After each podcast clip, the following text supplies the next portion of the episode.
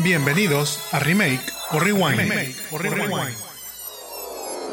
Hola, ¿qué tal a todos? Mi nombre es Jaime Garza y me acompaña Mónica Antú. y les damos la bienvenida a Remake o Rewind, en donde recordamos películas con las que crecimos, las criticamos y luego pensamos actores que podrían hacer un remake hoy en día. Recuerden que tenemos un capítulo nuevo cada semana y nos pueden escuchar en su plataforma de podcasting favorita como Remake o Rewind. También nos pueden seguir y ver en los Jamones Podcast, ya sea en Facebook, Instagram, YouTube y TikTok. No olviden dejarnos un like y compartirnos si nos están viendo en Facebook o YouTube. Y si nos escuchan en alguna plataforma de podcasting, pónganle 5 estrellitas para poder llegar a más personas. Si ya hicieron todo esto, muchas gracias. Muchas gracias. Antes de pasar a la película de esta semana, les vamos a contar sobre qué vimos que les podamos recomendar. Obviamente, todo sin spoilers. Moni, ¿de qué nos vas a platicar esta semana? Fíjate que esta semana por fin tuve la oportunidad de ver una serie que ya te había contado que quería ver, que creo que salió como en mayo o algo así. Y se llama Fatal Attraction 2023. Atracción una- Fatal. Ajá. Que es, o sea, el, el remake de Sí. Atracción Fatal, ¿verdad? Es, o sea, es como está basada en, en el, o sea, es un remake slash adaptación de la gran película de 1987 que justamente le acabo de decir a Jaime que hay que hacer un día el remake este oficial, aunque bueno, aquí pues ya hicieron medio un remake, pero bueno, esta es una serie, o sea, la, la original es una película.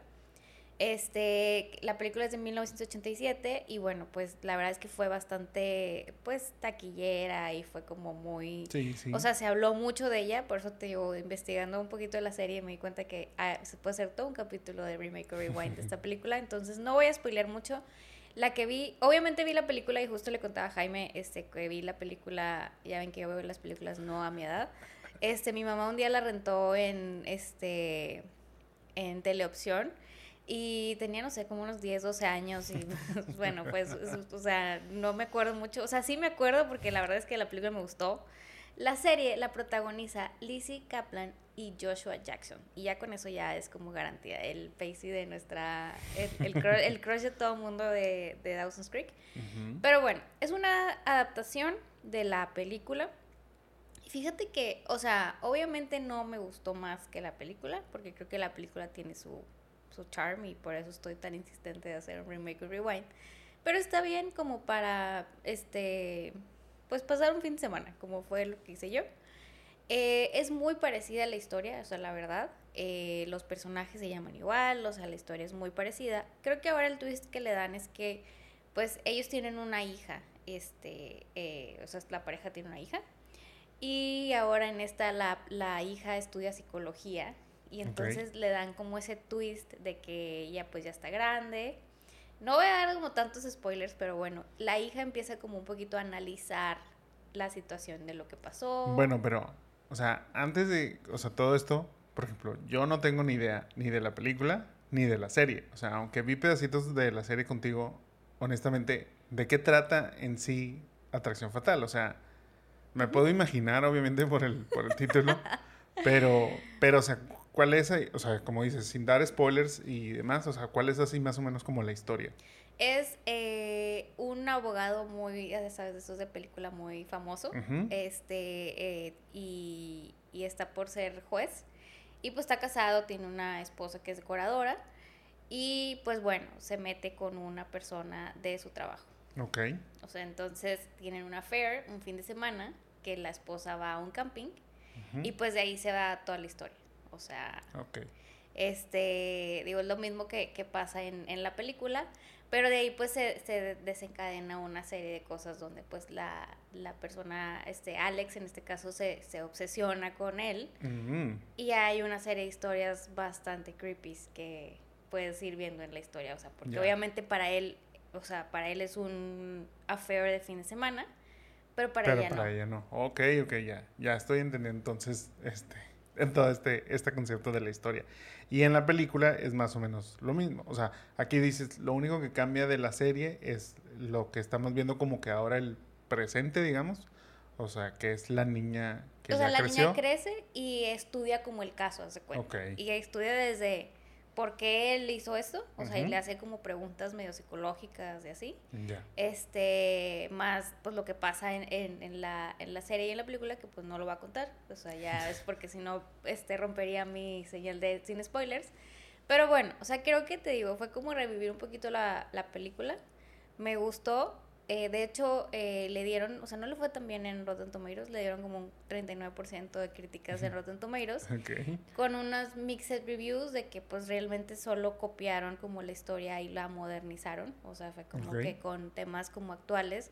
Luego vi también que había todo un tema de gente feminista y demás que estaba como en contra de, porque obviamente siempre este, la, la persona eh, con la cual es infiel, pues que luego desarrolla como que, bueno, quiero, ella quiere seguir en el affair y él no, pues luego es como ella es la víctima o no, ella es la, o ella es la mala, no lo sé, o sea, es como, entonces todo eso leí del, del debate, por eso luego podremos platicar un poco más de Fatal Attraction. Ok. Este, pero entonces, ¿sí la Sí, recomendarías? sí la recomiendo. Sí la recomiendo, recomiendo la película y recomiendo la serie. Este está en Paramount Plus. Este, y bueno, son ocho capítulos, entonces está corta, es una serie corta.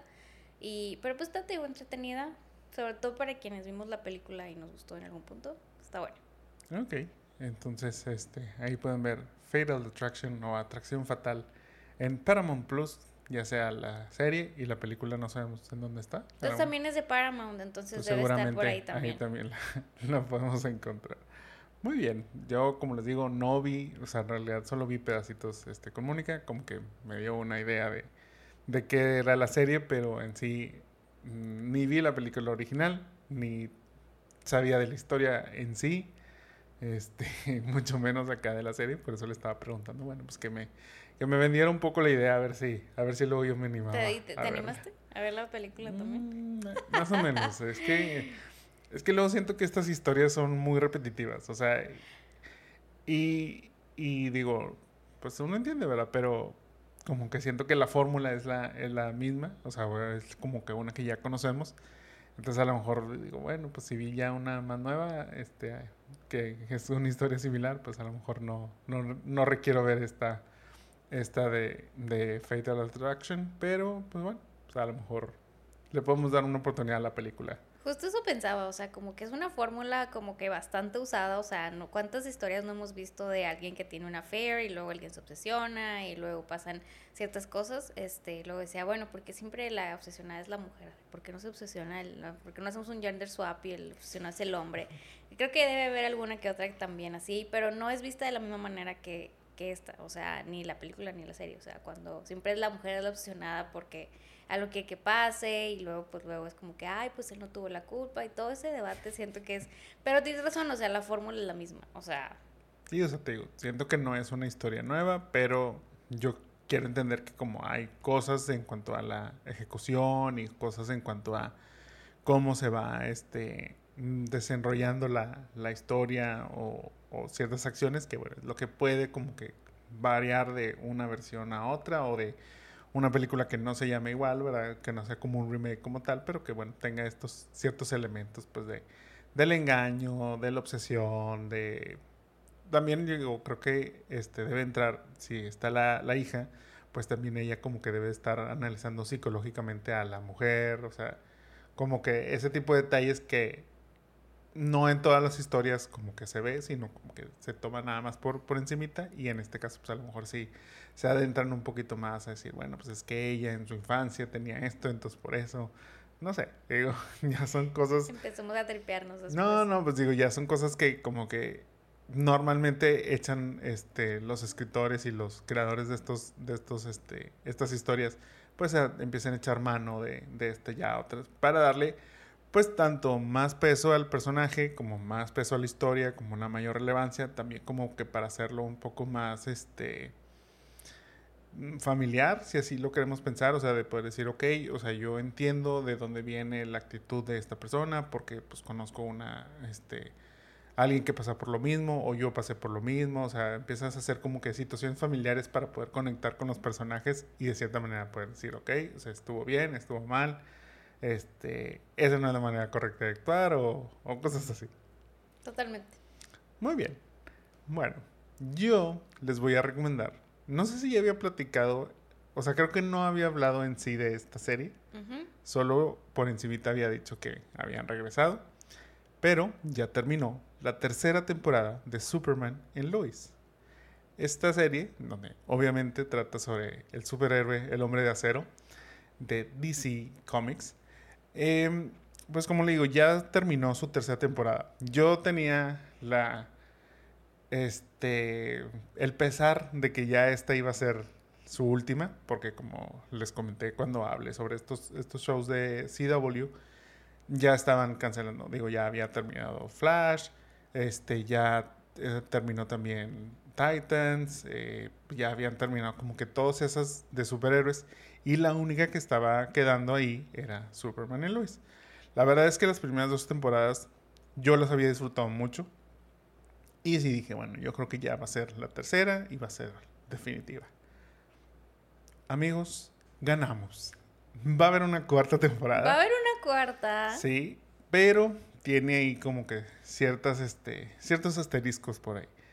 El número uno es que como ya lo hemos comentado, pues está la huelga de escritores, por lo tanto no se sabe como para cuándo vaya a venir esta serie, porque precisamente como estuvieron pensándole mucho si la, si la renovaban o no, pues no se preparó nada, o sea, de cuenta que no se ha escrito una historia en sí, no, no hay nada.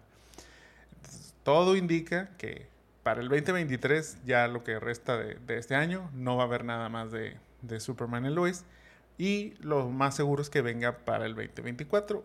¿Cuándo? Eso sí es, va a ser Finales. más el misterio, porque normalmente esta serie es de inicios de año. O sea, es este, ya sea mayo. febrero. Sí, o sea, como que este ha sido febrero, ha tenido estrenos, fíjate, febrero, en marzo y en abril. Pero yo creo, yo creo que siguiendo con lo de la huelga de escritores y todo esto, se va a ir a un estreno de otoño. Que eso es bueno porque digamos que las series que inician los otoños son como que las series top de, de las cadenas. Entonces, bueno, sería darle un bonito lugar para esta última temporada. Lo otro es que también le recortaron el presupuesto y dentro de ese recorte de presupuesto van menos capítulos y menos personajes. No está tan mal lo de los personajes, eh, porque bueno, quiere decir que dejamos de lado historias secundarias que a lo mejor no nos pudieron interesar tanto. Si ustedes no han visto esta película, digo, perdón, si ustedes no han visto esta serie, les doy un poquito de contexto. Obviamente es la historia de Superman y Luisa Lane, quienes ya tienen unos hijos, o sea, son, son gemelos, este, y ya están un poquito grandes, deciden vivirse, o sea, deciden irse a vivir a Villa Chica, o sea, regresar a Smallville, dejar Metrópolis para irse a vivir a Smallville, a tener una vida pues más, más, tranquila, este, y todo, todo ese show, exacto. Obviamente, pues digo, los chavos, o sea, los hijos, tipo, pues son así como que teenagers, tipo adolescentes, este, todo eso. Y uno de ellos dos empieza a manifestar poderes, así como Superman. Entonces, bueno, pues empieza como que ese drama de primero por qué se tienen que mudar a Smallville, que pues ellos no quieren, ellos tienen su vida en, en Metrópolis, tipo todo eso. Entran ya otros personajes este, que vienen, precisamente hay unos personajes que vienen de otro mundo, digamos, de otra línea del tiempo.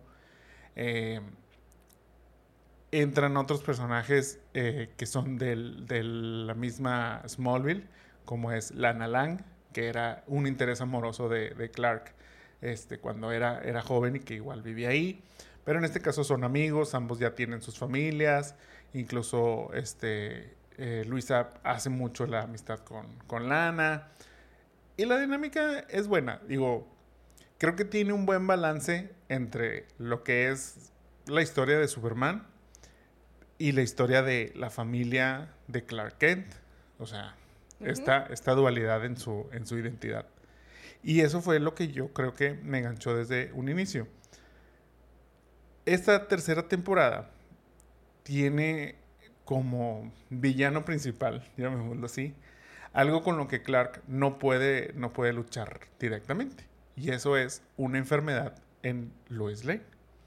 O sea, Lois padece cáncer, entonces pues Superman, con todo el poder del mundo, no puede hacer nada al respecto. Entonces se vuelve también pues una batalla difícil para él que es como quien dice un enemigo totalmente nuevo para él en ese sentido. Esa, esa enfermedad, bueno, ayuda a que Luis se conecte con otras personas y de ahí se empieza a desarrollar este, la historia de esta, de esta temporada. Al final hay ahí un suceso que, que cambia todo y nos quedamos en un cliffhanger. Por eso yo dije, bueno, esto no se puede acabar ya en esta tercera temporada. Como les digo, afortunadamente viene una tercera. La verdad es que esta serie yo creo que es, ha sido una muy buena representación de Superman. Y te digo, ha tenido muy bien ese balance de las escenas de acción, este, las batallas de Superman volando, este, usando sus, sus poderes, su superfuerza, con enemigos que están a la par en ese sentido, pero a la vez, como lo digo, ha tenido esta otra, estas otras batallas junto a su familia, este, junto a pues, el encajar nuevamente en, Smallville, em, incluso, bueno, sus amistades, este, cómo han cambiado este, la cuestión con, con Lana Lang, eh, los hijos, bueno, pues tienen sus novias, entonces también como que hay ese drama la, identidad de su papá, o sea, como que todo ese tipo de cosas es, es este, pues, te digo, está padre como que esta, no sé, llamémosle interpretación que no, no habíamos visto tanto en otras series del, del mismo, del mismo Superman ni en películas. O sea, nunca habíamos visto como que esa parte de la familia de, de Superman. Entonces te digo, estoy contento de que vaya a haber una, cuarta temporada. La verdad es que creo que esta serie, dentro de las del CW, pues ha mantenido el nivel. Desde un inicio este, tuvo un muy buen nivel. Eh, se hablaba ahí de que es porque tenía un presupuesto por parte de HBO Max y no tanto el presupuesto de CW. Y no, después se desmitió todo eso, que más bien es que la gente que trabajaba en la serie sí le echaba ganas, o sea, sí buscaba hacer algo. Incluso mucha de la gente que trabaja en esta, en esta serie fue gente que estuvo en la serie Smallville. Ah. Entonces, pues era como que ese cariño por el personaje de Superman, continuar en otra línea del tiempo. Eh, incluso, bueno, pues ya hubo un cameo entre estos dos en donde, este, en, un, en uno de esos episodios que hacen, que hicieron, bueno, dentro del universo de, del Arrowverse, este, se juntaron estos, estos Supermans. Eh, y bueno, te digo, volviendo a esto, se fueron o se irán personajes este, secundarios como que historias. No sé ahí cómo van a, porque como quiera dejaron ahí unos cabos sueltos de esos personajes, como que de esas historias. Pero veo padre lo que viene para esta, esta cuarta temporada. Nada más así como que una probadita de esto. O sea, probablemente sea una buena batalla final entre Superman y su familia contra Lex Luthor. Nice. Oye, sí, creo que. O sea, yo esta serie no la vi. O sea, bueno, veía algunos capítulos así como pedacitos con Jaime. Pero está padre, como dices, o sea, esa, esa otra parte de, de que no nada más es como, ay, siempre pelean con un malo y él siempre lo tiene todo y así. Este sí me contó que sí, es que tiene los hijos y así. Y ahora que, que estaba viendo justamente esta que Luis estaba enferma y demás. Digo, yo vi Smallville y a mí Smallville me gustó en su momento, o sea, este, creo que fue una serie igual, como que un poquito más humanizar a, Superman. Este, entonces, bueno, creo que está padre que este twist que le dan y sí, o sea, las historias de los hijos y demás, pero como, sobre todo como lo planteaste de, bueno, un enemigo que no puede hacer nada con todo y todo, o sea, nadie puede luchar con esa enfermedad, este, o no él directamente como siempre estaba acostumbrado, entonces pues bueno, creo que está padre. O sea, digo, qué padre que también este, no todo es un mugrero en el DC Universe. este, y hay, hay cosas rescatables. sí, y digo, para quien es fan de Superman y no ha visto esta serie, la verdad es que se la recomiendo. Miren, el próximo Superman viene hasta el 2025. Entonces creo que hay tiempo suficiente para que puedan ponerse al corriente con estas tres temporadas y que en el 2024 veamos ya esta última. Y ahora sí ya decir, bueno, muy bien, esta versión de Superman se acaba y vendrá ya la, la nueva de, este, de DC dentro del, dentro del cine, a cargo de James Gunn. Entonces, pues bueno, les digo, si, si creen que es un superhéroe que les puede gustar, les puede llamar la atención, la verdad es que sí se los, se recomiendo. Como digo, su historia va más allá. Creo que luego también es que eso es algo difícil este, de tratar o de tener el personaje Superman. O sea, Superman es un personaje muy poderoso. Entonces, como que darle un enemigo o darle un, este, pues sí, como que una amenaza real es complicada. O sea, porque pues siempre o va a ser más fuerte, o va a ser más rápido, o va a ser lo que ustedes quieren. Pero te digo, en estas cosas que son dramas familiares, este, cuestiones de salud en las cuales él no puede intervenir directamente, o sea, todo eso. Por ejemplo, algo que me gustó mucho en esta temporada, pues era esa dinámica entre él y Luis. Que de hecho, o sea, bueno, eh, esta, la actriz que interpreta a Luis Lane es este Bitsy Tulloch. La verdad es que yo cuando, cuando, porque ellos entraron primero como un, o sea, antes de, la serie, ellos entraron en un capítulo de, de eh, no me acuerdo si era Supergirl o, Flash, pero bueno, en alguna de las, de las series que había en ese entonces del DC Universe, del Arrowverse, eh, y la verdad es que yo dije, ay, ella como que no, no, no me está gustando. Pero la verdad es que ha hecho un muy buen papel como Lois Lane. Y también Tyler Heckling, que es el Superman de esta, de esta versión, la verdad es que lo ha hecho excelente. O sea, me ha gustado bastante su, su interpretación. Creo que he entendido muy bien como que ese rol de, de ser la esperanza. O sea, que, que muchas veces es lo que dicen, de, pues siempre, de que qué significa la S en el pecho. Y él siempre responde, no es una S, es un símbolo de esperanza en mi, en mi planeta Krypton. Entonces, él realmente, este refleja eso, o sea, refleja lo que es Superman. Pero te digo, me gusta que la historia lo hace, sin serlo, lo hace humano. Este, batalla con estas cosas y te digo, la, la dinámica que tuvo acá con, con Bitsy Tulloch y este, esta última temporada en donde debatían. Era difícil porque Superman pues teniendo todas las fuerzas este, habidas y por haber y, y te digo, esa esperanza el transmitirle la esperanza a Lois era lo que él estaba batallando, o sea, era lo que a él le dificultaba mucho. Y él siempre tiene esta buena cara, o sea, como quien dice, pues, este, al mal tiempo buena cara, siempre trataba como que de ser muy optimista y todo esto, mientras que la persona que está pasando por eso, pues es de que, no, o sea, yo sé que tú quieres que me sienta de esa manera, pero es difícil, debes de entender también que tú estás en otro nivel, que tú no vas a pasar por este sufrimiento, entonces para ti es difícil entender lo que realmente se está, se está sufriendo en, esta, en este tipo de enfermedades y todo eso, que la verdad digo, creo que fue una, como que una historia, una narrativa muy interesante este, ahí a tratar. Entonces les digo, la verdad sí le recomiendo bastante. Esta la pueden ver en HBO Max. Creo que ahorita, a la fecha de este lanzamiento, Todavía no está el último capítulo de ya la tercera temporada, pero yo creo que ya en esta misma semana sale ahí. La verdad es que está muy recomendable. Aparte, son menos de lo que duran normalmente estas temporadas, que eran de veintitantos capítulos. Creo que estos están por los 13, 15 capítulos. Como les digo, la cuarta temporada va a ser de 10. Ahí le recortaron unos y recortaron personajes que mm, yo creo que no vamos a extrañar. Yo creo que va a ser suficiente con lo que, con lo que nos van a dar. Súper. Y bueno, continuando un poquito con los superhéroes. No hemos visto The Flash, ya lo decías. Pero algo está sucediendo que quiero platicar contigo. ¿Qué está pasando con la gente que no está yendo al cine a ver estos blockbusters de verano? Ya tuvimos este, The Flash con un presupuesto de 200 millones de dólares y lleva ahorita recaudado 245 millones. Transformers este, tuvo ya su, nueva película hace unos 2, 3 fines de semana. 200 millones de dólares también de presupuesto. Va en 379 millones. Va bien, pero... Todavía le falta. Ajá. Indiana Jones, que salió ahora este fin de semana. 295 millones y a la fecha lleva 130. Elemental, la película de Pixar, 200 millones de dólares de presupuesto contra un box office de 124 millones.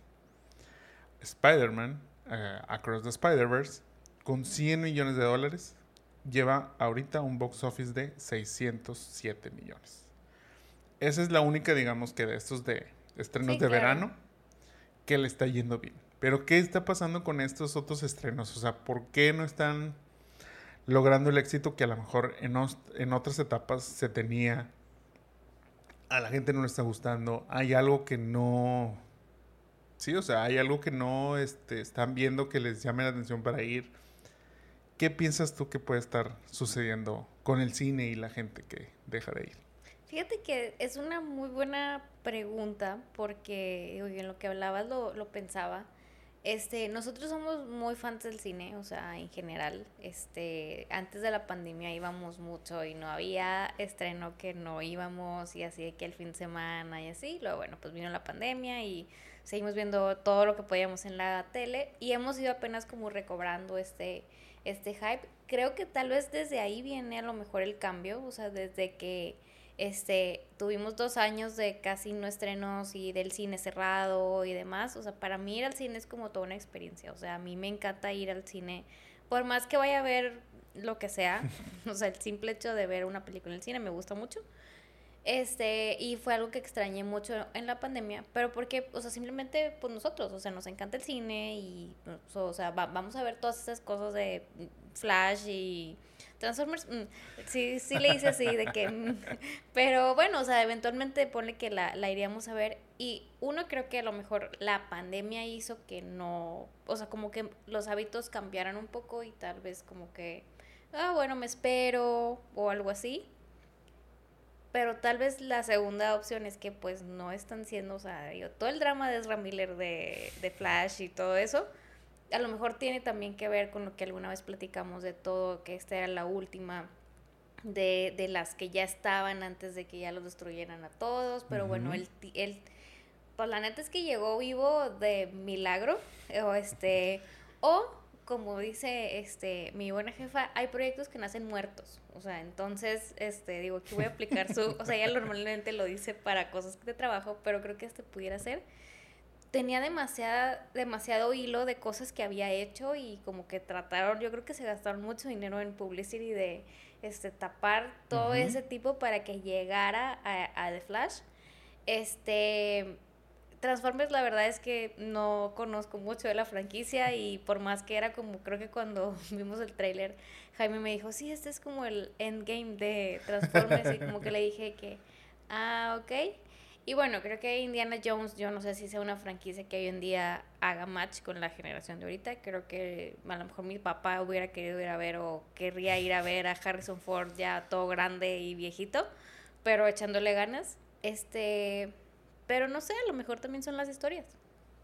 Sí, mira, bueno, por ejemplo, y es que es esto, o sea, mucha gente dice, no, es que Flash, este, pues, R. Miller, todo el drama, sí, o sea, pero pero estamos viendo que está sucediendo con más películas. O sea, no es nada más esta exclusivamente. Por eso te di los ejemplos, bueno, de Transformers, de Indiana Jones, que son las películas que ahorita deberían de estar. Que, oye, pues vienen este, las vacaciones, la gente se va a lanzar al cine. Indiana Jones les digo, bueno, va saliendo, por eso su, su budget ahorita, digo, su, su box office ahorita es muy bajo, pero incluso es muy bajo para lo que podrían esperar para un primer fin, de, semana. de apertura. Obviamente esperan que ahora con el 4 de julio este esto bueno ayude a subir un poquito más este las, las ventas, pero pero te digo o la gente no le está gustando lo que lo que se les está ofreciendo o será que por ejemplo el streaming mejor me espero, o sea, se, me hace a lo mejor digo aquí es caro, en México es caro, pero en Estados Unidos es, todavía más caro. Entonces también, ¿será que la gente es como más selectiva? Y por ejemplo, si tú me, me haces esa, como que de decir, oye, puedes ir a ver solo una película. Puedes ir a ver The Flash, o sea, que es la que tiene un poquito más de tiempo y que es similar a Spider-Man. O sea, ¿cuál irías a ver? La que tiene muy buenos comentarios, la que la gente habla muy bien de él o la que pues ahí como que la gente no sabe que incluso pues dicen ya, o sea, ni para qué la vayas a ver, si ya no, no va a haber una continuidad de esa historia. Entonces ahí es donde yo veo como que la gente está siendo más selectiva en esto y también que sale muy pronto en streaming, entonces dicen, no, pues, ¿sabes qué? Me puedo esperar un mes más para ver esta película y mejor voy al cine a ver esta otra que siento que voy a disfrutar más porque pues mínimo el hype y, y, todo eso así me, lo, así me lo indica. La verdad es que, por ejemplo, le echan mucho la culpa este, a Ezra Miller, pero aunque no lo hemos visto, yo te digo, he visto suficientes reviews y suficientes artículos de, de, esto y hay imágenes que incluso están ahí por todo el internet. Como que siento que ya la vi. O sea, entonces no sé si eso también perjudica este, esta cuestión.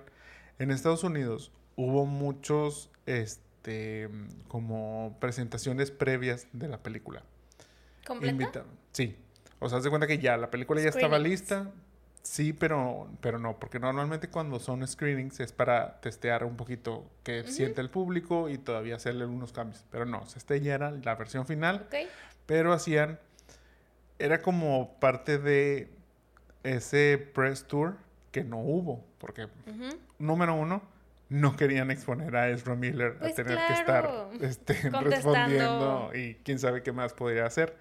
Y número dos, como no, como está la huelga de los guionistas, pues también no hay un script que puedan seguir, no hay un script que puedan armar, entonces también eso limita la, estas, estas este, conferencias de prensa y estas ruedas de prensa en donde hablan y promocionan la película. Decían, hubiera sido muy raro este, hacer tus, tus, este, sí, o sea, tus, tus conferencias de prensa y mandar a la chica que hacía Supergirl o a Michael Keaton cuando pues la película se llama The Flash, o sea, entonces eso no le ayudaba.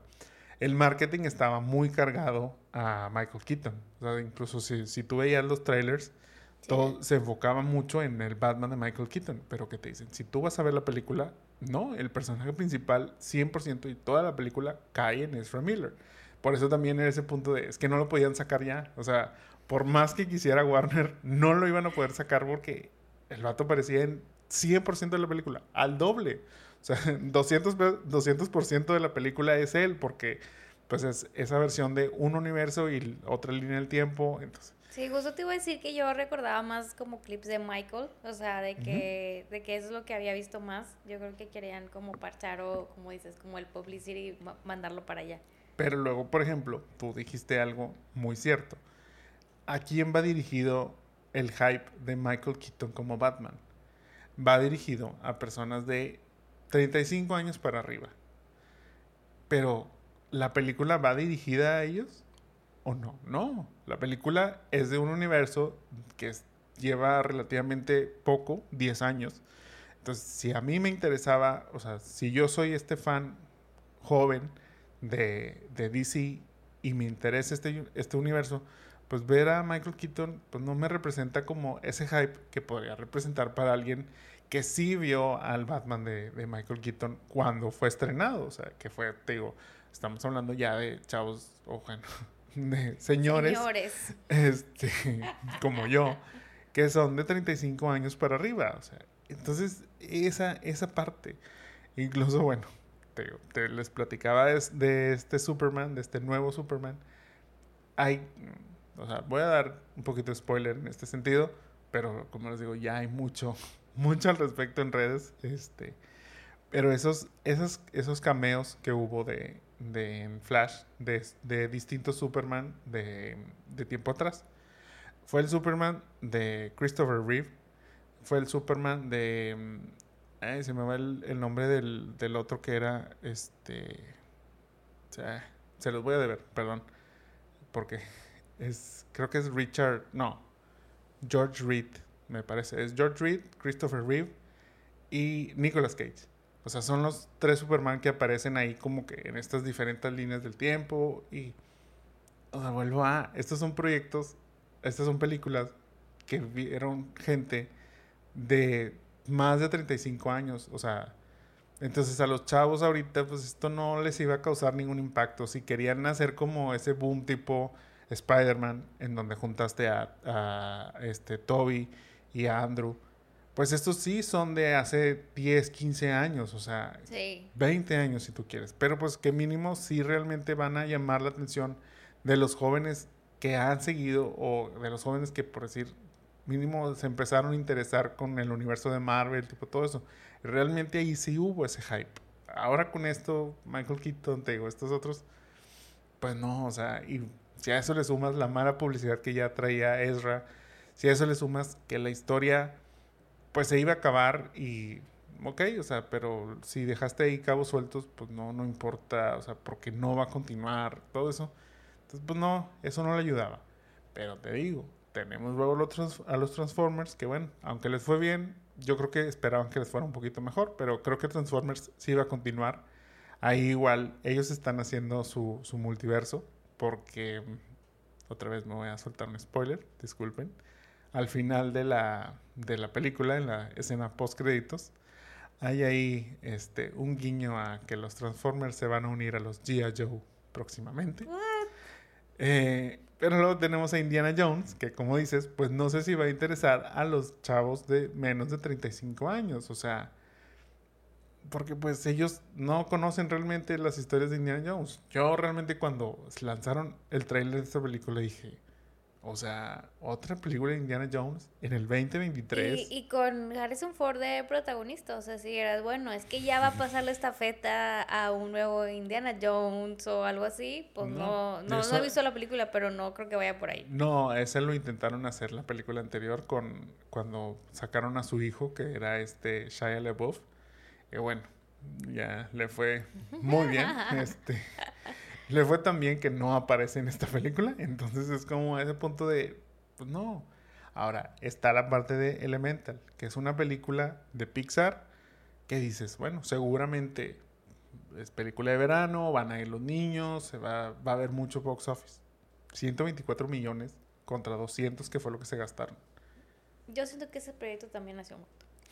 O sea, desde que fuimos a ver, creo que sí fue Spider-Man que pusieron el trailer. el trailer ahí. Este, y luego lo vi cuando fuimos a ver La Sirenita, este, como que luego son esas historias como que no he visto la película, no sé, o sea, no no, o sea, no quiero hablar de más porque la neta es que no la he visto. Pero luego son esas historias como de inclusión y bueno, luego a Jaime le llegan, porque es un señorcito, y le llegan videos de WhatsApp de que no la veas porque el demonio sale ahí, o sea, es como, o sea, o a lo mejor, digo, siempre han dicho de todos los simbolismos que tienen las películas de Disney, de este, ya lo hemos hablado bastante, pero pues no sé, o sea, siento que luego las de Disney de verano siempre son un hit porque pues vamos al cine por con los niños y así. Qué raro que esta no, pero yo siento que desde que la vi fue como que...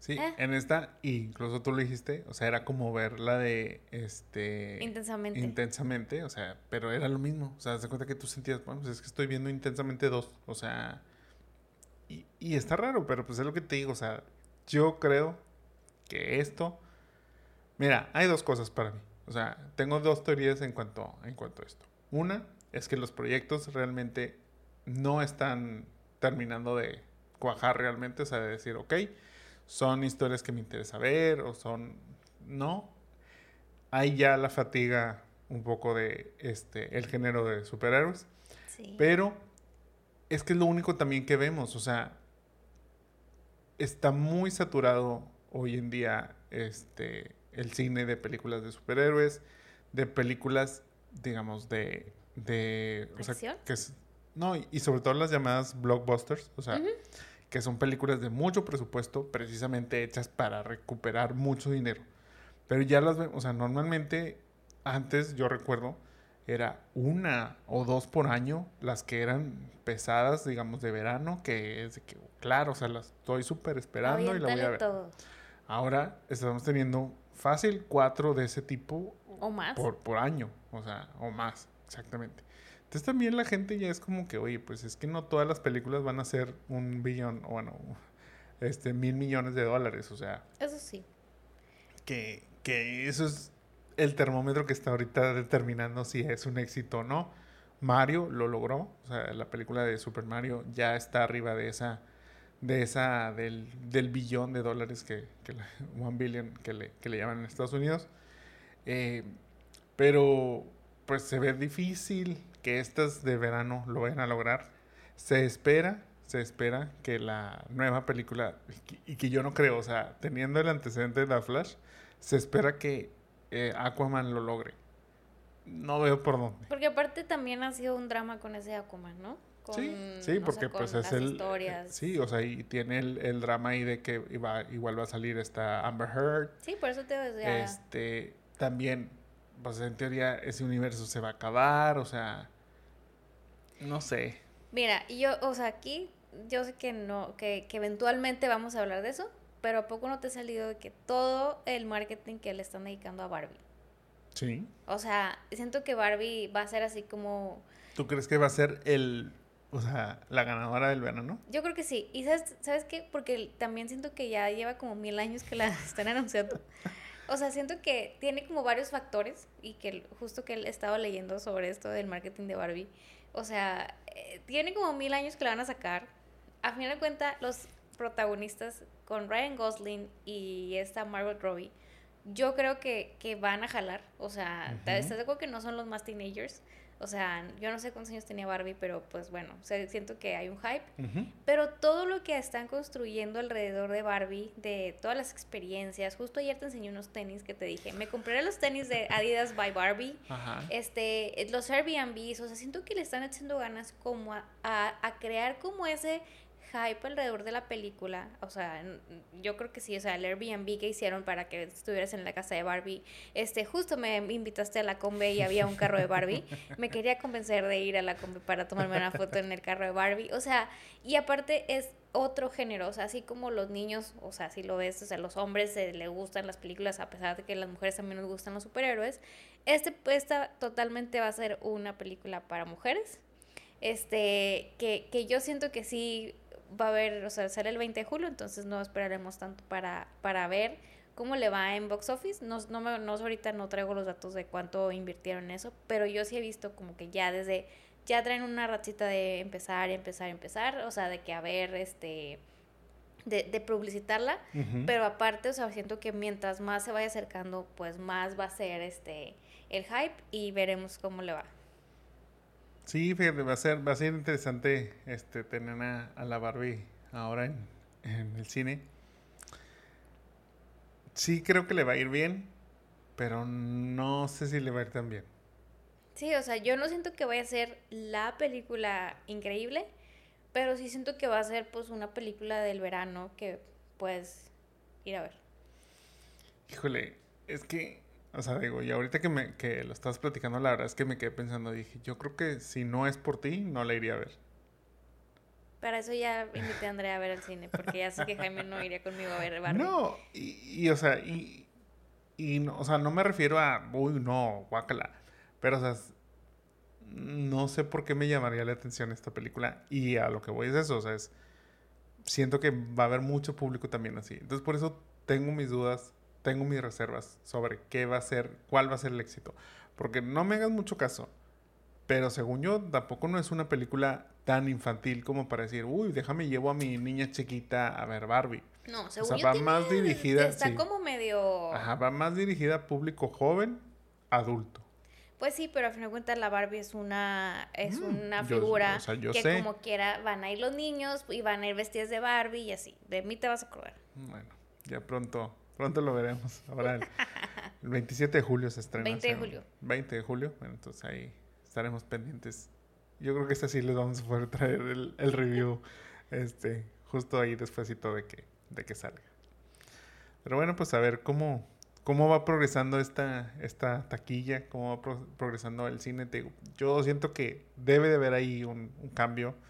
Eh, Marvel ya lo está sufriendo. Marvel ya siente que no está dando el kilo con sus proyectos yo creo que los van a empezar a espaciar más. Eh, la huelga va a influir. Totalmente. Digo, este, pues a ver qué nuevos proyectos vienen. O sea, a final de cuentas, fíjate, o sea, esto ya iba a cerrar, pero es que esto siempre ha sido así. O sea, de pronto son como que las modas o las rachas de películas de cierto estilo o de cierto género. Son las películas, o sea, vaya, a lo largo de los años son películas sobre extraterrestres pues hay un boom de películas sobre extraterrestres. Pero a la vez, pues se siguen haciendo otras películas que también tienen éxito.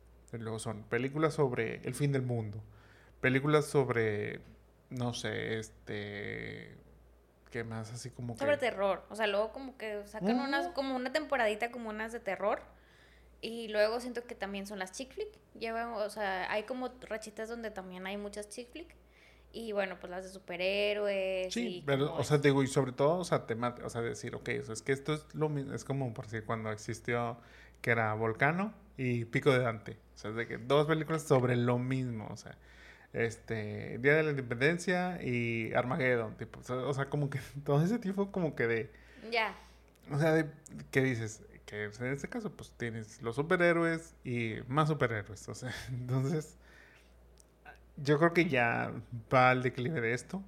Eh, y a ver qué es lo que va a entrar. No creo que vayan a hacer películas sobre juguetes, pero pues a lo mejor Barbie ahí este, hace, hace este cambio radical en, en el cine. Pero es que Barbie no era más un juguete. O sea, es una. Es, es un statement de mujer que puede hacer muchas cosas y así. Es una. Después, ya ves que la publicidad es de que ella, eh, que ella es Barbie y no sé qué, y él es solo que. Entonces, este, siento que va a ser de que va a haber mucho hype feminista y así. Entonces ya veremos todo un capítulo de análisis de Barbie. Tráiganme a He-Man, por favor, el otro año. pues muy bien, ahora sí, es momento de pasar a la película de esta semana, la cual es La historia sin fin. ¿De qué trata esta película? Bastian, un niño quien recientemente perdió a su mamá, busca escapar de su aburrida vida, así como de los bullies de la escuela. Es entonces cuando Bastian descubre un libro, el cual llama su atención y que al comenzar a leerlo, este se ve inmerso en un mundo mítico llamado Fantasia. La historia sin fin está basada en el libro alemán del mismo nombre, escrito por Michael Ende, publicado en 1979. Esta película, de 1984, fue dirigida por Wolfgang Petersen, quien en un futuro haría películas como Avión Presidencial, la Tormenta Perfecta y Troya. Al inicio de este proceso, Michael Ende estaba muy contento con la idea de que adaptaran su libro en una película. Incluso trabajó junto a Wolfgang como supervisor del guion. Pero Ende después notó que Peterson reescribió el guion sin haberlo consultado y sentía que la adaptación distaba mucho de lo que era la historia o lo que él quería contar. Ante esto, Michael pidió que se parara la producción o que de continuar se le cambiara el nombre, pues esta ya no era la historia sin fin. Los productores hicieron caso omiso a esto, por eso Ende decidió interponer una demanda, la cual perdió y la película se llevó a cabo. Ante esto, Michael declaró que la película no era nada más que un gigantesco melodrama comercial a base de cursilería, peluche y plástico. Qué drama. Y realmente sí es muy diferente el libro de la película? Pues bueno, es que la adaptación de esta, o lo que vemos en esta película, es solo la adaptación de la primera parte del libro, la primera mitad del libro de la historia sin fin. Ok. Ahí, si ustedes recuerdan la película, al final, Bastian nombra a la emperatriz este, infantil y le da el nombre de Moonchild, pero a partir de eso hay que reconstruir Fantasia. Es ahí cuando él, por parte de la emperatriz, recibe el poder de... Es algo así como de él con su imaginación poder reconstruir Fantasia. En donde empieza. Bueno, es que de hecho sí lo vemos al final. O sea, de pronto ya ves que al final él está viajando en Falcor, pero ya todo está reconstruido. Faltó todo ese pedazo en donde él empieza a reconstruir, Fantasia. Que tiene un, un porqué. O sea, en la historia hay un como cierto catch en cuanto a, a eso cada deseo que va pidiendo Bastian, él va perdiendo un recuerdo de su vida en la realidad. Mm. Es luego en donde Michael Ende quiere dar un mensaje en donde dice, o sea, para que pueda existir este mundo de fantasía, debe de existir la realidad. O sea, porque si no, entonces este mundo pierde su chiste de la fantasía y se vuelve el mundo real. Entonces, por eso, pues él realmente no sentía que al final se diera el, el mensaje que él, que él quería que él quería realmente plasmar, o bueno, que él plasmó realmente en, su libro. O sea, ahí es donde por eso como que empezó esta, esta molestia por parte del escritor del libro. En el caso de Noah Hathaway, quien interpretó a Atreyu, pues él también tuvo toda su travesía del héroe, no solo en la historia sin fin, sino también fuera de la película. Noah fue uno de los 50.000 niños alrededor del mundo que audicionaron para este papel imagínate cuántas rondas ahí tuvo que pasar para lograrlo. Cuando por fin lo consiguió, pues resulta que el director original de la película, Helmut Diel, abandona el proyecto y fue ahí cuando llega Wolfgang Petersen, lo cual significaba para Noah volver a comenzar el proceso del casting. Pobrecito. Lo bueno es que al final nuevamente se queda con el papel, pero pues sí, imagínate que no lo hubiera logrado. La verdad es que hubiera estado bastante gancho. Sí. Ya previo a las grabaciones de la historia sin fin, Noah tenía que practicar la montada a caballo y pues tipo todo eso. Pues en una de esas, Hathaway se cayó del caballo y este lo pisó o lo aplastó, lastimándole la columna. No manches. Tuvo que permanecer inmóvil por alrededor de un mes y no estaban seguros si se iba a recuperar a tiempo para interpretar a, a Treyu. Oye, todo el drama. Ujú, Te digo, Este- toda, un- toda una historia de- del héroe la que va cambiando. Para su suerte se recuperó a tiempo, digo, obviamente.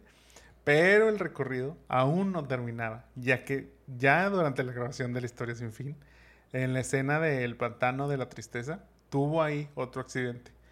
Ya ves que el caballo pues va bajando, hay un elevador ahí que es lo que...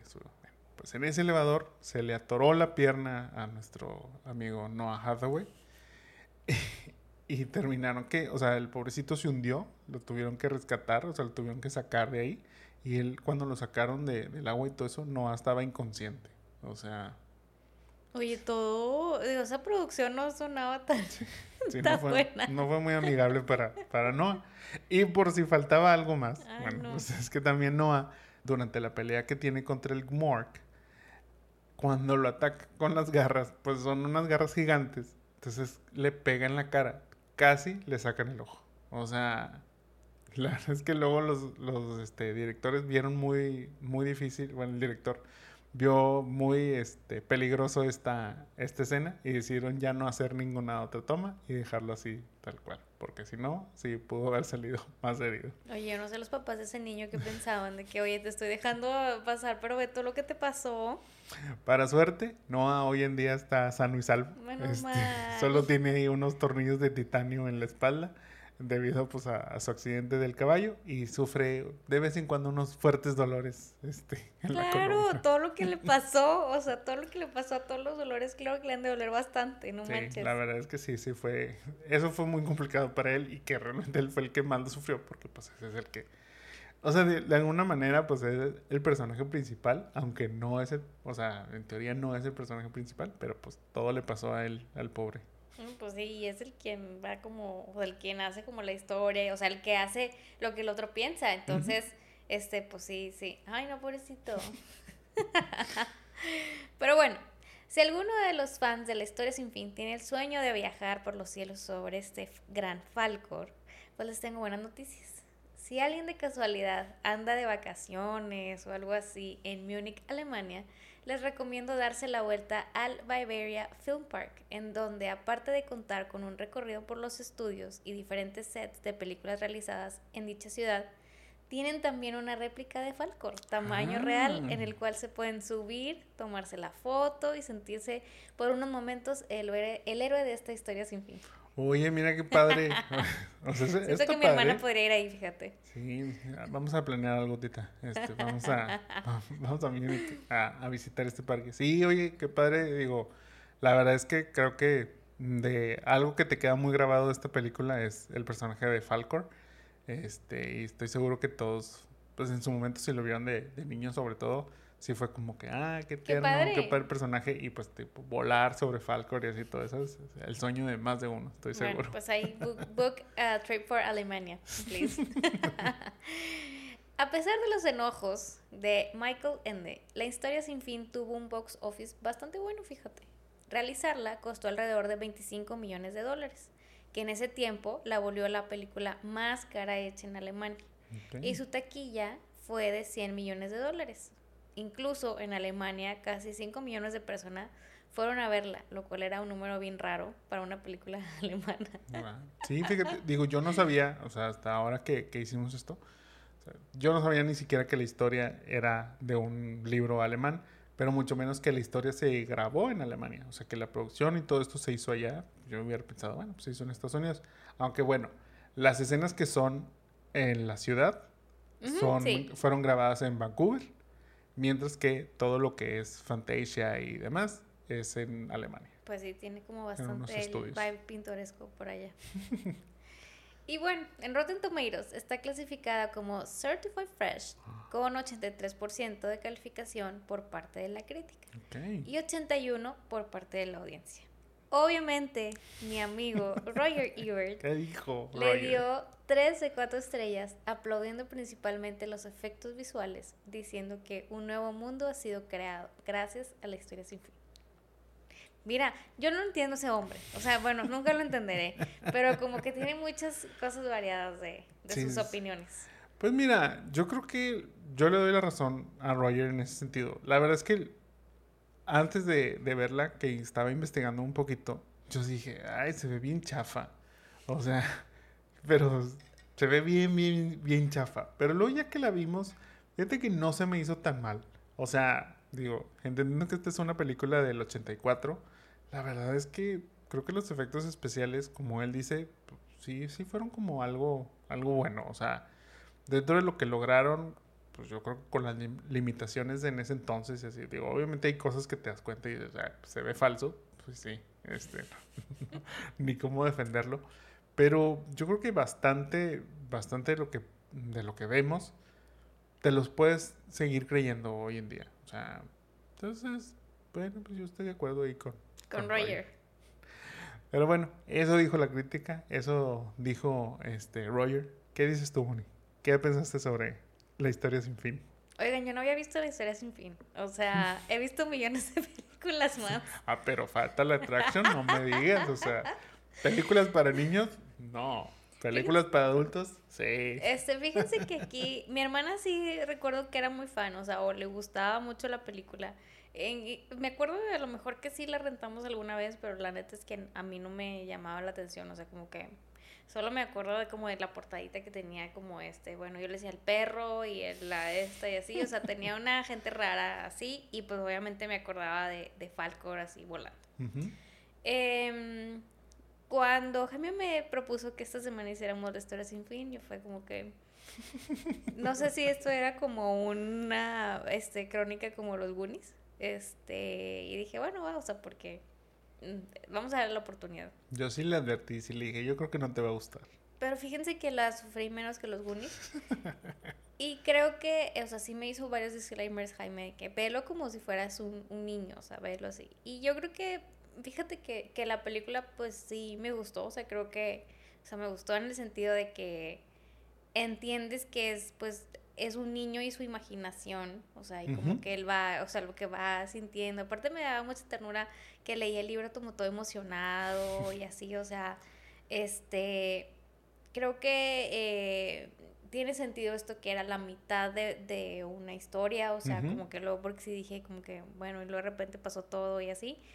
Pero bueno, o sea, entiendo que el... O sea, porque aparte siento que tiene mucho fandom, la historia sin fin. O sea, yo no soy ese fandom, pero siento que tiene mucho fandom. Todos los que estamos ya comprando vuelos para Múnich, para ir a subirnos a Falcon. Totalmente. Este, pero bueno, creo que es una bonita película para niños. Este, no sé si vería las otras que siguen, porque son dos o tres. Son dos más. O sea, son tres en total. Son tres en total, ¿verdad? Sí. O sea, no sé si vería las otras dos, pero al menos creo que por cultura general este, ver la historia sin fin fue bueno, entender quién es Falcor y a lo mejor pues sí ando yendo, si estoy ando ya en Múnich, sí me ando tomando la foto con Falcor. Sí, mira, bueno, ahorita que, lo mencionaste, sí, son tres, son tres películas. O sea, la primera, que es esta la que estamos hablando, es, como digo, la primera mitad de, del libro. La dos, en teoría, es esa otra segunda mitad. Ya vemos como un poquito más este, a Bastian haciendo, este, pues, creando y cumpliendo sus deseos de imaginación y, todo esto. Y pasa un poquito esta parte de lo que te digo, o sea, que, entre, entre que más deseos va pidiendo, más recuerdos de su vida real va perdiendo. Entonces tiene que encontrar él como que su verdadera voluntad y demás, y que con eso es con lo que va a lograr terminar ya su labor en, en Fantasia y poder ahora sí regresar a, a su vida normal. La tercera, solo o sea, no tiene nada que ver con los libros. O sea, es una historia totalmente nueva que se basa en algunos personajes que vemos ahí. Regresa, creo que estoy casi seguro que sí regresa Bastian, tipo todo esto. Para esto, todos los actores cambian siempre cada, cada película. no son los mismos, los que hicieron la 1 no son los mismos que hacen la 2, ni son los mismos que hacen la 3. Este, y la realidad es que la buena es esta, en teoría. O sea, la dos, yo sí recuerdo haberla visto, e incluso las confundo un poco por, pues, porque tratan de lo mismo. Pero, pero la buena es esta, o sea, digamos que esta es la, la mejorcita y a las otras, la tercera yo creo que sí, esa sí, yo creo que nunca, nunca la vi. ¿Cuándo viste tú esta película? Yo las vi cuando, cuando de niño, o sea, seguramente, no sé, las vi a mis 6, 7 años, este, por ahí. ¿Te gustó? Y sí, la verdad, yo fui muy fan de, esta película. Ahora, o sea, sí te dije, las vi hace mucho, realmente no las recuerdo como tal, o sea, pero pues quiero verlas nuevamente, o quiero verla este, sobre todo nuevamente. Y me terminó gustando nuevamente, o sea, pero era lo que te dije, o sea, yo ya entiendo que esta película no va a ser para mí directamente a mis 37 años, o sea, pero que lo que te decía, si tú la ves o la piensas como un niño de 10 años, este, más o menos, sí te va, o sea, vas a entender el por qué, como que el fandom que hay alrededor de esta. La verdad es que, por ejemplo, no es, o sea, no es una historia tan sencilla, o sea, ¿a qué me refiero con tan sencilla? O sea, no es tan simple, vaya. O sea, no es nada más como que, ay, bueno, pues el niño este, lee el cuento y está viendo la historia en donde va a Treyu y cumple las, las misiones así, ¿no? O sea, en realidad hay todo y una este, narrativa y explicación en donde, bueno, es la realización de que Bastian realmente es el héroe de la historia. O sea, aún y que tenemos a, a Treyu, quien es el que está pasando las misiones, o sea, al final se lo dice la, la emperatriz, o sea, le dice, le dice, es que yo ya sabía todo lo que tú tenías que recorrer. Entonces Atreyu le dice, bueno, pues entonces, ¿por qué me hiciste recorrerlo? Y dice, porque lo necesitaba saber el héroe de la historia, que se refiere a Bastian. Entonces, Bastian necesitaba leer ese recorrido y saber cuál era su misión para poder salvar Fantasia y tipo todo esto. Dentro del libro, dentro de toda la historia, de todo esto, hay ahí como pues es como un mensaje este, en cuanto a que cuando nos volvemos adultos somos más, este, pues más cínicos, como que no somos tan, mm, ¿cómo lo puedo llamar? Este, pues sí, no, no, tenemos ya como que esa ilusión de, bueno, o sea, incluso al inicio de la película el papá de, de le dice, o sea, es que ya, ya estás en una edad en donde ya debes de poner tus pies sobre la tierra y dejar de estar imaginando cosas y dejar de estar pensando en unicornios y no sé qué, que eran los que dibujaba en su, en su libreta y así. O sea, dejar de ese mundo de la fantasía. Entonces, esa crítica de decir que no, pues es que para que, o sea, el mundo real está lleno de, pues, gente que ya no tiene como que ilusión, que todo lo hace por sistema, este, incluso no hay empatía, o sea, les, les termina valiendo todo los sentimientos de los demás, o sea, como que todo eso. Esa es como que la crítica a la que se basa. En la misma historia, o sea, en el mismo cuento, por ejemplo, la tortuga, esta, este, Morla, creo que se llama, este, Morla le dice, mm, a mí no me interesa nada, o sea, no, o sea, siempre empieza todas las frases con, no que importe, pero... es sí, con algo negativo. Ajá, o sea, no que importe, pero es eso, o sea, es esa apatía del, del, ser humano, del ser adulto, sobre todo, o sea, y en cuanto dicen, no, pero pues es que hay que hacer algo para salvar, tipo Fantasia, y es de que, pues sí, sé cómo, pero la verdad es que no importa y no te voy a decir cómo, o sea, entonces toda esa lucha, tipo, todo eso es el mensaje realmente que hay dentro de esta película, que te digo, eso es, eso es como lo padre, o sea, o creo yo que ahora que, que, la vi, la entiendo también de esa manera y digo, ok, esta es la parte que me puede gustar esta película sin que sea dirigida para mí la historia de, ay, bueno, ver a la Treyu pasar sus misiones y tipo, todo eso.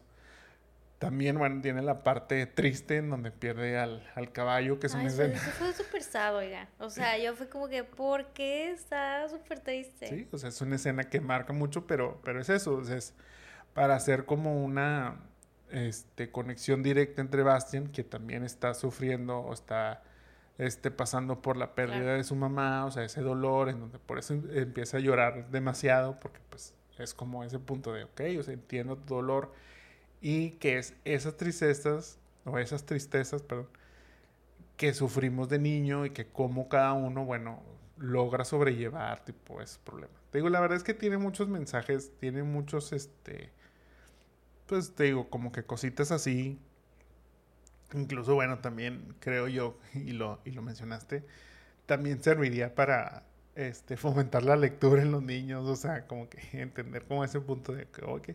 incluso el, el, señor, este, el Coriander, cuando, cuando se topa con, con Bastian, le dice, es que tú lees tus libros tipo Tarzán y no sé qué, y dice, y son libros que al final tú los, tú los cierras y sigues como si nada. Dice, pero estos libros son realmente libros que al final, cuando los terminas, te cambian. O sea, que realmente te vuelven otra persona, o sea, te vuelven algo más. Y creo que eso está padre, o sea, digo, son como que esa, esa, este, digo, esos mensajes de que, o sea, realmente un libro te puede llevar a muchas cosas, o sea, y no necesariamente es como que, bueno, pues ya lo leí, este, ya cumplí y, listo. Entonces te digo, como que muchas cositas de esta película yo las vi, yo las recordé. Y sí fue como que, wow, o sea, sí está muy padre, te a lo mejor ya cuando empiezas a conocer todo este drama este, detrás de cámaras, de que pues si la historia a lo mejor no está completa, este, entonces sí dices, ok, hay mucho ahí como que, que se podría mejorar, pero como tal la película yo creo que sigue funcionando y creo que por eso también sigue habiendo como que mucho interés o mucho fandom que lo sigue pues viendo y, y recordando de buena manera. Pues por eso es la historia sin fin, o sea, porque no tiene fin. Eh, sí. yo creo que tienes razón, o sea, como que todos estos mensajes, este, yo no la sobreanalicé demás, pero creo que en sí lo vi como, como siempre dejar que, o sea, como que esa historia que crea eh, Bastian en, en su cabeza al leer el libro, o sea, lo que imaginas, o sea, me, me remontó un poquito a cuando yo leía de chiquita, o sea, me acuerdo haber leído Harry Potter a mis 8 o 9 años y lo que yo imaginaba en ese momento de que pues eh, la magia y todo eso obviamente lo hago como una comparación, pero lo que imagino que Bastian sentía de que, oye, pues es que voy a ir y a la misión y no sé qué, o sea, creo que esa emoción y esa imaginación que, que tienes de chiquito pues está muy cool. Eh, incluso pues sí, como dices, él, tarda en saber cuál es su misión, incluso cuando ya se va a desaparecer todo, de que ya por favor, o sea, él como que dice, pero realmente soy yo el que va a salvar todo esto. No sé, eso es como em, hacerse como owner de la historia. entenderla y, y, decir, bueno, pues es mi historia, o sea, yo voy haciendo lo que yo quiero y lo voy imaginando en sí. Sí, él poquito a poquito va entendiendo que el libro lo escucha él también, o sea, ya ves cuando grita y que de pronto es como que, oye, porque alguien, alguien gritó, o sea, y poco a poco se va dando cuenta y va entendiendo que él es el héroe, pero luego al final es cuando empieza a cuestionar, bueno, ¿y qué tengo que hacer? O sea, ¿cómo? O sea, pero también es como ese miedo a tomar la, pues o sea, a tomar la decisión de decir, ok, o sea, yo voy a ser el héroe que va a salvar esta, esta historia. Y, pues digo, de lo que dijiste ahí, este, el, el por qué la, la, historia de, o bueno, el por qué, perdón, el, el, nombre de la historia sin fin, pues también va mucho a, esto que te digo, o sea, porque siempre va a haber como esa parte, o sea, a final de cuentas, la nada, este, que es el malo, digamos, de esta, de esta historia, es, es eso, o sea, es el cómo se va comiendo o acabando con la ilusión. Entonces, siempre la nada va a ser todo lo posible para acabar con la ilusión, para acabar con, pues sí, o sea, te digo, toda esta imaginación, digamos, de, del niño, tipo, para volverse adulto. Pero en teoría, pues siempre va a haber un nuevo niño, o este, que en este caso, por ejemplo, en la película, nosotros somos ese nuevo niño, o sea, porque, y lo dice la, la, emperatriz, o sea, es que a la vez, mientras Bastian está leyendo la historia sobre esta historia, alguien más está leyendo sobre su historia. Sea, bueno, obviamente que es el libro, ¿verdad? O sea, tú estás leyendo el libro y ahí te lo dicen. O sea, es que mientras Bastian está leyendo sobre nosotros, lo que estamos haciendo, alguien más está leyendo sobre Bastian, leyendo sobre nosotros. O sea, entonces es esa historia sin fin. O sea, es de que siempre va a haber una cadena, siempre va a haber alguien más siguiendo nuestra historia, digamos, de... Sí, sí. sí. entonces te digo, yo sé que no, no la sobreanalizaste, pero la verdad es que hay muchos mensajes, muchas cosas así este, que, valen mucho la pena y que creo que dejan muchas buenas enseñanzas Este, cuando luego de pronto Sí. decimos de que, ay, pues es que el- vemos puro mugrero y tipo, la verdad es que no, nada rescatable dentro de, de las películas o las series o todo eso. Y yo creo que no, o sea, que creo que en este caso la, la fuente, que es el libro este, hecho por Michael Ende, la verdad es que por algo tuvo mucho éxito también cuando, cuando salió, fue uno de los más vendidos. Este, pero yo creo que te digo, se basa en eso, o sea, se basa en todo ese mensaje que quiso dar, todas esas buenas enseñanzas, toda esa y muy bien contado realmente, o sea, yo creo que sobre todo eso, o sea, es como que tiene muy buenos mensajes y que estoy seguro que de leer ese libro de niño, o sea, sería así como que wow, o sea, qué, qué padre historia y cómo también serías parte de, así como tú dices, bueno, pues te tocó más este Harry Potter y todo eso, bueno, pues a lo mejor si hubieran nacido en los 80, Me Cuando- hubiera tocado, sí, o sea, que por eso te digo, yo recuerdo a mi hermana que le gustaba mucho la historia y a lo mejor, y ella sí es como más de los ochentas, o sea, entonces por eso este, se sentía identificada con, con eso. Exactamente. Pero bueno, pasemos entonces ahora a nuestro remake cast de esta historia sin fin. Este, para el caso de Carlo Conrad Coriander, quien es el bibliotecario que ahí le pone la, así como le, deja la intriga a Bastian sobre el libro que está leyendo, que le dice, no, este no es un libro para, para ti, pero que obviamente sabe que lo que va a hacer es, se lo va a robar. De hecho, bueno, o sea, en, la, en el libro como tal, al final se reencuentra este Bastian con, con Coriander y le dice, oye, es que ya no tengo tu libro, no te lo puedo regresar. Ya ves que le deja una notita Ujú. que dice, de que no te preocupes, te lo voy a regresar. Bueno, se le dice, oye, pues es que ya no lo tengo, no te lo puedo regresar. Y Coriander le dice, no sé de qué libro me estás hablando. O sea, no- o sea como que niega. Pero en realidad lo que dice, dice, no te preocupes, ese libro ya está en manos de alguien más que lo necesita. Mm, Entonces te digo, por eso volvemos a la historia sin fin. Never ending story. Pero bueno, para Coriander, el bibliotecario, interpretado por Thomas Hill, ¿a quién tienes tú? Yo tengo a Steve Buscemi, Ok. que este, el que salió, bueno, pues ha salido en un mil de películas, Sí, sí, este, eh, co- de Muchos- como Armageddon, pero realmente ha salido en un buen, y, y bueno, pues, digo, eh, los personajes de esta película no son como que, ay, este sí podría ser o no, entonces, bueno, pues él es mi diversión del bibliotecario. Fíjate que como realmente sale muy poquito en la película, o sea, realmente es, es solo como que el medio al, al cual este, le da el libro a, a Bastian, yo dije, estaría padre tener un cameo de alguien que también ha pasado por esta historia del héroe, y yo tendría a Mark Hamill, Luke Skywalker de Star Wars. Ni no se puede ser, fíjate. Yo Tiene que- parte, tiene el vibe así como Sí, medio... Sí, sí, este, entonces te digo, yo le daría el papel a, a Luke Skywalker. Muy bien. Para la emperatriz infantil, interpretada por Tammy Stronach. ¿A quién tienes tú? Yo tengo a Vivian Lyra Blair. O eh, también Sí. Leia, Leia Organa en Obi-Wan Kenobi. O justamente ella es la hija de Fatal Attraction en este 2023. Ah, mira. Fíjate, sí. Yo también tengo a Vivian Lyra Blair. Este, haciendo match también en el universo de Star Wars con Luke Hamill. Sí, digo, la verdad es que creo que, creo que cuando, cuando le estábamos viendo, o sea, era cantado. Y yo también dije, yo creo que la vas a elegir tú también. Es que aparte se parece, o sea, Daniel Sí. se parece un poquito. Y sí. Para Atreyu, interpretado por Noah Hathaway, el pobrecito y golpeado por Pobrecito. los caballos y toda la historia sin fin. ¿A quién tienes tú? Yo tengo a Jet Klein, Thomas Maximoff de WandaVision. Sí, sí, sí. Muy bien, me parece, fíjate, yo tengo a Wolfgang Schaffer. Este niño es Lincoln Loud en The Really Loud House, este, que es el live action de The Loud House de Nickelodeon, que es una caricatura y que luego hicieron una película. Entonces él también, este, está- tiene- o sea, la verdad es que tiene cara muy similar a, a- a- al que tú elegiste, este, pero pues es ese niño que podría ser el héroe, Atreyu. que bueno, de hecho en la historia original, este, en el libro, Atreyu es de color verde. Sí. Este, pero que cuando lo pintaron parecía que No, pues este, pobre, imagínate, pobre niño. O sea, todo, todo así, lo verde.